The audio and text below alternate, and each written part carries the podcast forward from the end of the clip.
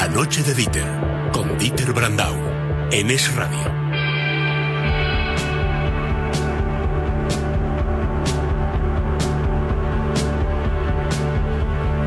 8 y 33, 7 y 33 en 8 y 3, 10 y 33, 9 y 33 en Canarias. Juan Ramón Rayo, buenas noches. ¿Qué tal? Buenas noches. Domingo Soriano, buenas noches. ¿Qué tal, Brandau? En la tertulia patrocinada por CaixaBank, la tertulia de los sabios de la economía. Em, Domingo, claro, hay mucha gente que dice, es que, ¿cómo se le ocurre poner elecciones el 23 de julio? Pero, sin embargo, a ti eso de que la ley de vivienda que tanto miedo te daba quede, se supone que desactivada con sus topes y sus historias, creo que eso sí te ha gustado. Sí, bueno, y con los resultados de las elecciones autonómicas, claro.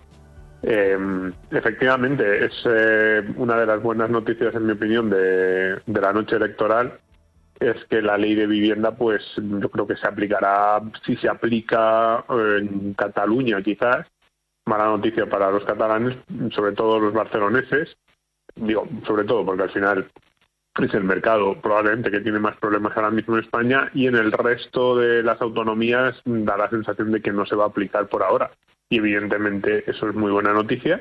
Era una ley muy peligrosa, lo dijimos, pero es una ley que, como en otras que ha hecho Sánchez, tiene como una especie de, vía de escape. O sea, Sánchez se ha movido mucho en esta legislatura entre proponer cosas muy disparatadas y luego plantear en el último momento una vía de escape o no llevarlas hasta el final. Le pasó un poco también con la reforma laboral. Y bueno, pues esta ley de vivienda va un poco en esa, en esa misma dirección. Yo no sé si es que eh, electoralmente, desde el punto de vista de la retórica, quiere presentarse como un presidente muy, muy, muy de izquierda, pero luego, no sé si esos equilibrios de poder dentro del gobierno, pues hay ministros que dicen, no, pero entonces vamos a hacer que en la práctica no tenga tantos efectos. Aunque yo creo que sí que tiene un efecto muy importante la ley de vivienda, se apruebe o no se apruebe, se aplique o no se aplique, que es generar miedo entre los inversores. Eso ya lo tienes ahí. Inseguridad jurídica ya la tienes, aunque luego al final digas, no, no, no se aplica en ninguna parte, ¿qué más da? No, no, ¿qué más da? No, alguien que va a hacer una inversión en vivienda que es a 20, 30 años vista, saber que existen esas posibilidades, claro que le detiene y claro que puede ser un impedimento para, para que amplíe esa inversión. Rayo. sí, sí, eh, pero solo matizando un poco lo que ha mencionado Domingo, em, yo no creo que eh, la, la, salvaguarda o la cláusula de escape que ha colocado Sánchez sea pues de alguna manera para anular o posibilitar que se anule su ley de la vivienda, sino porque no les queda otro remedio. Constitucionalmente, la vivienda eh, es un asunto en gran medida reservado a las comunidades autónomas, con lo cual, si no llegan a incluir esa salvaguarda que o esa cláusula de escape que a nosotros nos salvaguarda, pues probablemente la ley habría sido declarada inconstitucional, aunque ahora mismo, tal como está el Tribunal Constitucional, ni siquiera cabe estar muy seguro sobre eso. Pero bueno, había un riesgo de que fuera declarada inconstitucional y, porque no les ha quedado otro remedio, pues eh, han, añadido esta cláusula que, bueno, en la práctica significa que muchas de las cosas de la ley de la vivienda van a cambiar, eh, bueno, o, no van a entrar en vigor. quizá lo más importante sea, por ejemplo, toda eh, todas las medidas que facilitan la ocupación en España, eso va a seguir, por desgracia. Pero eh, lo que no va a mantenerse en vigor es eh, la declaración de zona tensionada. O, bueno, las autonomías tendrán la posibilidad de declarar zonas tensionadas, pero ya ha dicho el PP que no se aplicará en ninguna de cuantas gobierne, es decir, en la mayor parte del país. ¿Y qué implica que no se pueda declarar zona tensionada, un determinado espacio en el que los alquileres estén relativamente altos. Pues a ver, eh, lo, que, lo que implica no es que la vivienda pueda revalorizarse más que el IPC. Esto, de nuevo, será una medida de la ley de la vivienda que se aplicará en toda España al margen de lo que digan las autonomías. Los alquileres no se van a poder revalorizar mientras siga la ley de la vivienda en vigor por encima del IPC. Pero eh, lo que sí van a poder hacer los, los arrendadores es cuando cambien de inquilino, cuando acabe un contrato de alquiler y se eh, formalice otro, ahí podrán colocar ellos la renta de alquiler que deseen, sin ningún tipo de cortapisa. Y por tanto lo que sucederá es, aunque a mí durante la vida del alquiler no me permitan revalorizarlo más de lo que ha subido el IPC, eh, cuando tengo que renovar el contrato, subo todo lo que ha, se ha incrementado el IPC durante los años anteriores y quizá también lo que prevea en estos momentos que va a subir el IPC durante los próximos años. De modo que hombre, pues sí, entorpece el funcionamiento del mercado eh, de alquiler, pero no es dramático, no supone una reducción estructural y continuada del valor real de los alquileres para, los arrendadores. Por cierto, hablando de... Eh, esto con una zona tensionada no se podría hacer. Hablando de una zona tensionada... No, no, perdona, termina, Rayo. Sí, digo que en una zona tensionada eh, tanto los pequeños como los grandes propietarios están obligados a mantener como mínimo el alquiler que la renta del alquiler que estaba pagando el anterior inquilino y por tanto esa declaración de zona tensionada forzaría sí o sí a que los alquileres caigan en términos reales de manera estructural, pero eso es lo que ha dicho el PP que no va a aplicar. Es que, mm, como citabas eh, tanto al IPC, hoy ha salido el dato en el que el IPC está en el 3,2, pero la subyacente sigue en el 6,1%, Juan Ramón. Sí, a ver, eh, hasta cierto punto es, previsible que, el IPC siga cayendo hasta mitad de año. ¿Por qué? Pues por, el efecto base del que tantas veces hemos, hemos hablado. Em, ¿Qué significa esto? Pues que en la primera mitad del año pasado los precios subieron mucho, muchísimo. Recordemos que fue el periodo en el que la inflación se fue por encima del 10%. Y lo que ocurre es que en la segunda mitad del año los precios no subieron nada. De hecho, eh, hubo estabilidad de precios durante el segundo semestre del año, de la tasa general, no de la subyacente, como bien decías.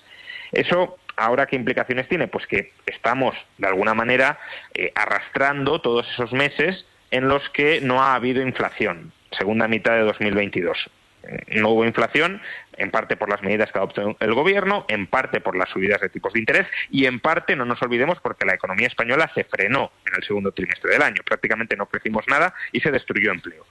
Em, pero bueno, ahora eso está de alguna manera conteniendo la, inflación y es muy probable que eh, el mes que viene, eh, en, junio, con, la inflación de junio, puede que incluso la tasa de inflación caiga por debajo del 2%. Ese es el objetivo de inflación del Banco Central Europeo. Ahora, durante la segunda mitad del año, salvo que vayamos a recesión, si se mantiene un nivel de actividad razonable, ahí el efecto base ya nos va a empezar a perjudicar. Porque, como he dicho, durante el segundo semestre del año pasado hubo inusualmente estabilidad de precios.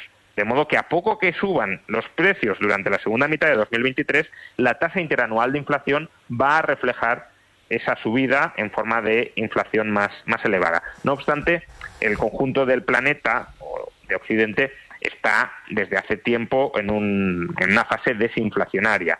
La cuestión, como ya también en su momento dijimos, no es tanto si la inflación se va a quedar en el 7 o en el 8, que eso, es algo que haya un proceso de huida de la moneda, no se va a dar, eh, sino si se va a mantener en el 2% o si vamos a estar en torno al 3, 3,5, 4, que es una zona peligrosa porque eh, obliga, sigue obligando al Banco Central Europeo o estadounidense a mantener los tipos de interés muy altos, lo cual va dañando la economía hasta que la dañas tanto que al final los precios bajan. ¿no? Pero, pero bueno, la cifra que hemos conocido hoy en parte era esperable. Eh, la de junio del mes que viene, salvo sorpresa mayúscula, también será un dato interanual muy bueno pero mm, volveremos a oír hablar, no con tanta fuerza como el año pasado, ni mucho menos, pero volveremos a oír hablar algo de la inflación eh, durante el segundo semestre de, 2023, justo cuando ya hayan pasado las elecciones. ¿Algo que añadir, Soriano? No, el dato de hoy yo creo que es bueno, es evidente, esto hay que tenerlo en cuenta. El acumulado, es decir, eh, cuando tú eh, vas midiendo la inflación, pues la inflación de estos últimos 12 meses se suma a los 12 meses previos. Entonces, eh, Creo que la inflación, eh, desde que gobierna Sánchez el acumulado, estaba el 15%. No es el peor país de Europa, pero es, el dato un poco más que nos tiene que, en el que tenemos que fijarnos. El dato de hoy es bueno y la única duda probablemente sobre este buen dato, aparte de lo que está diciendo Rayo, él ha dicho, salvo que entremos en recesión. Y por ahí iría un poco un asterisco, ¿no? Es decir, estos datos de inflación aparte de otros eh, elementos que puedan haber influido, apuntan a una cierta ralentización de la actividad económica. Bueno, en España ahora mismo nos intuye eso en los datos. En otros países, Alemania y Estados Unidos, sí que estamos viendo datos no muy buenos y eso pues eh, nos afectará, evidentemente. Alemania deja de ser uno de nuestros principales socios comerciales. Y luego una cuestión que, que yo creo que hay que alertar siempre cuando hablamos de la inflación, porque alguien dirá, bueno, pues nada, si la inflación cae en España, eh, pues eso, incluso por debajo del 2% o se mantiene un poco más baja, bueno, pues ya cambiará la política monetaria del BCE y es como en un momento. En España forma parte de una eurozona, eh, la política monetaria del BCE se tiene que ajustar a lo que ocurra en el conjunto de los países y no está tan claro el hecho de que España esté algo mejor en esto que eh, vaya a suponer de forma directa un, un cambio sustancial en lo que vaya a hacer el Banco Central Europeo. Si tuviéramos que resumir desde un punto de vista económico lo que ha sido la legislatura de Sánchez, eh, Domingo empiezo por ti y luego te escucho Rayo, ¿cómo lo haríais? Bueno, yo diría que la palabra que define a Sánchez ha sido irresponsabilidad eh, desde el punto de vista económico.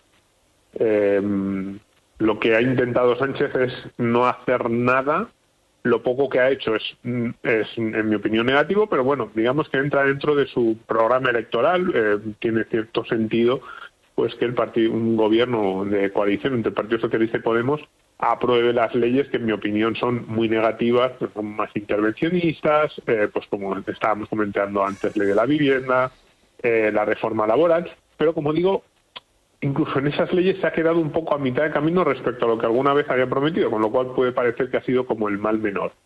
Pero en lo que es realmente importante, desde el punto de vista de la economía española, lo que yo creo que debería marcar nuestra nota, nuestra calificación respecto a lo que hace un gobierno, es la cuestión presupuestaria, la cuestión fiscal cómo está ese gobierno actuando para mm, embridar un déficit público y una deuda pública que son muy altos y que ponen en peligro la sostenibilidad de las cuentas españolas, la solvencia del Estado y que efectivamente en un contexto de tipos algo más elevados que se presupone que se van a mantener ahí, pues van a ser un problema en los próximos ejercicios.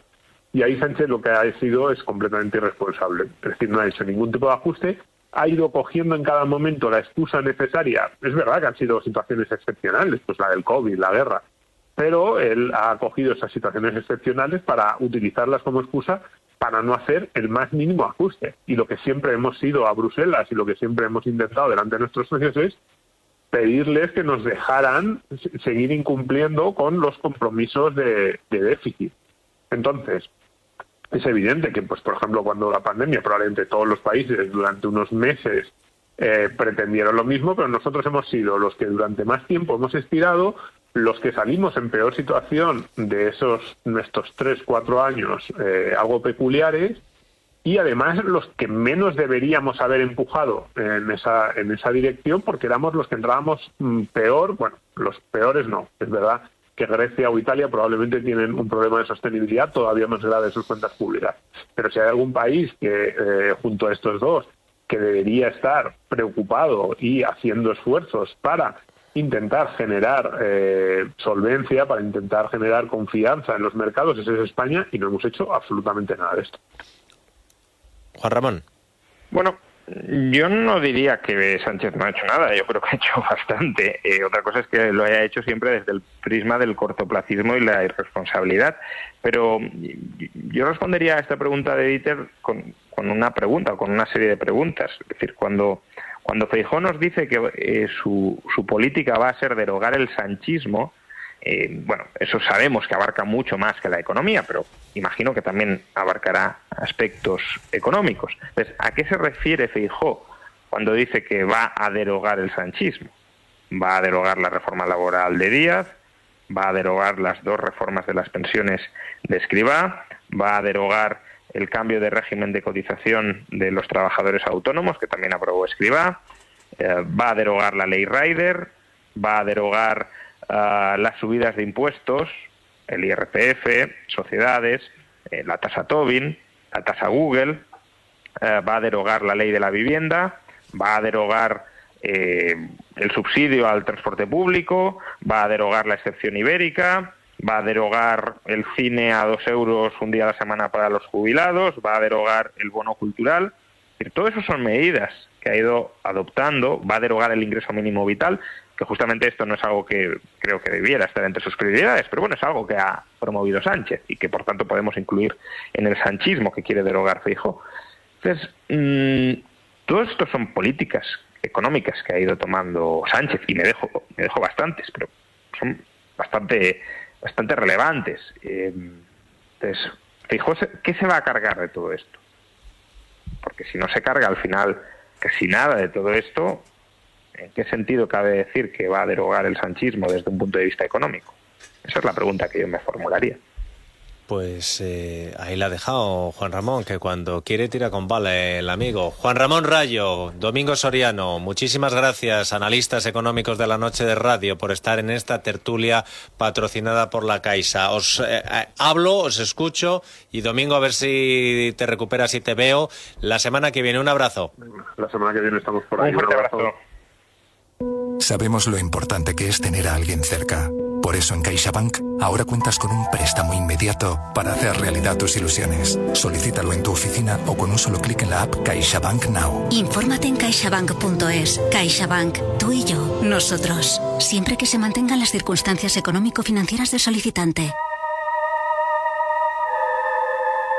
Me está diciendo a micrófono cerrado mi compañero y hermano Juanma Rodríguez que tiene un montón de historias que contar en el primer palo y que no sabe si va a poder ordenarlas todas. Juan. Eso es. Juanma, buenas noches. Ibas a decir, ibas a decir Juan Ramón Rayo otra vez. Sí, Te sí, has quedado sí, marcado sí. con lo de la economía. Hombre, Mira, es que ha hecho un speech final Rayo. Muy de acuerdo con él, por cierto. Eh, mira, por empezar por lo último, es la cuarta vez en la historia de la Liga ACB que un eh, séptimo clasificado en la Liga regular elimina a un segundo clasificado.